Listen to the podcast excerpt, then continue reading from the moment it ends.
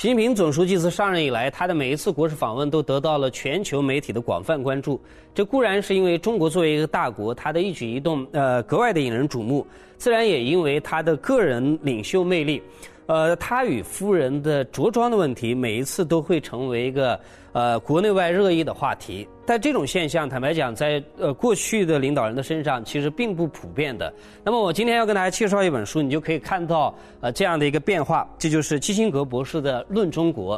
呃，这本书呢，它不像其他的关于中国的呃一些有名的著作那样，呃着眼于像中国人的性格或者文化的特征。啊，那么它是以历史作为一个层面来谈到中国所发生的变化，呃，以及在这个变化背后各界的领导人他们不同的执政的风格。我们知道基辛格博士他的身份是特殊的，一个方面他是一个政治家，是美国政坛的常青树；另外一个方面呢，他当然是了不起的大学者，他是哈佛大学的哲学博士。他在一九七一年以后有非常多的机会到中国来。跟包括毛泽东、周恩来、邓小平、江泽民、胡锦涛这样的一些领导人都有接触，所以由他来写这本书啊，呃，一个方面呢，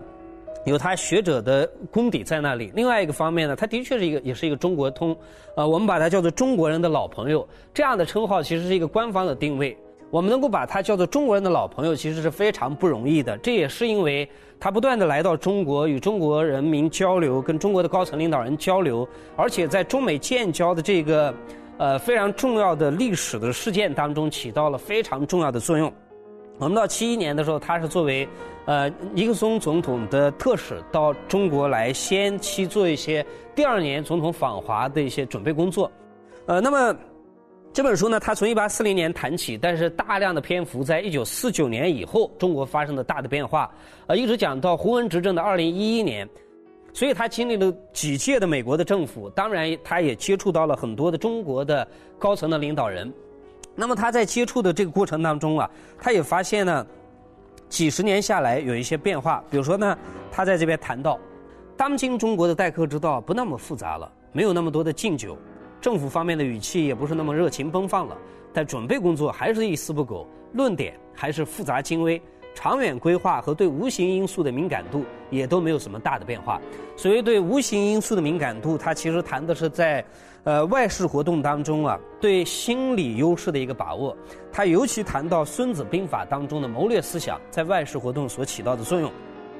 比如说呢，他举到中国的一个。呃呃，外事活动中一个特色，他说，其实呢，在谈判的过程当中啊，就像下围棋一样，其实是一个包围的一个态势，呃，给对方造成一种压力，然后让对方呃处于被动，尤其是在心理上的被动，这是中国人非常擅长的。那么他谈到了毛泽东的例子，他在这边讲到，他说尽管毛泽东的许多想法和思想在中国历史上都有迹可循，我们知道毛泽东对历史的把握是非常的精准的，他到晚年的时候还不断的批阅二十四史，呃，基辛格讲，历史上从来没有哪一个执政者能像毛泽东那样集传统、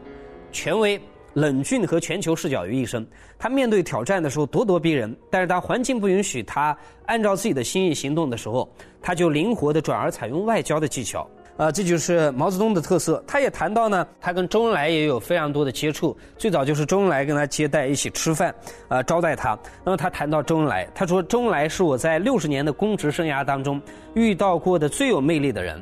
那么他也比较了两位领导人的个性，他说在任何的聚会当中。毛泽东总是以其气势令举座瞩目，而周恩来则给人带来光明和温暖。毛泽东的满腔豪情会让反对者慑服，而周恩来会以其智慧力求以理服人或者以智取胜。那么后来，当然他跟邓小平接触，呃，邓小平呢，他觉得在。非常短的接触之后，他就已经很佩服这个小个子了。他在这边讲到，他说在习惯了毛泽东的哲学宏论和形象比喻，以及周恩来儒雅庄重的职业精神之后，面对邓小平言语辛辣、单刀直入的作风，偶尔犀利反讽的插话，不喜欢空谈理论，而喜欢着眼于极度实际问题的时候，我花了相当的一段时间才把自己调整过来。呃，他当然也谈到了江泽民，他说啊，之前像。毛泽东、周恩来还有邓小平呢，他们共同的特色是身上既有马克思唯物主义的风格，同时呢又有传统儒家思想的痕迹。毛泽东是从奥林匹亚山巅俯视谈话对象，好像面对正在考试的研究生，考察他们的哲学见解恰当与否。周恩来谈话轻松优雅，充满儒家圣人般的智慧。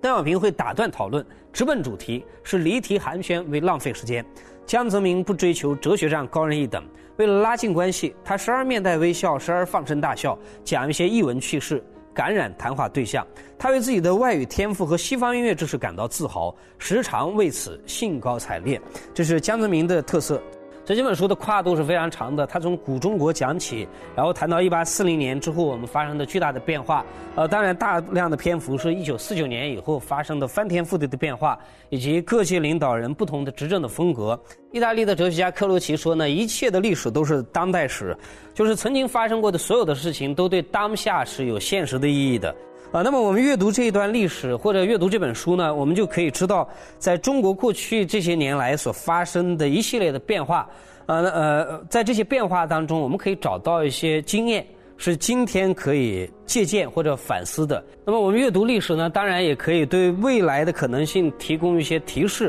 比如说习近平总书记谈到的制度自信。道路自信，还有理论自信。那么阅读了历史之后，我们也就更加可以清晰的知道我们要往哪里去。我们在前进的道路上也会更加的自信。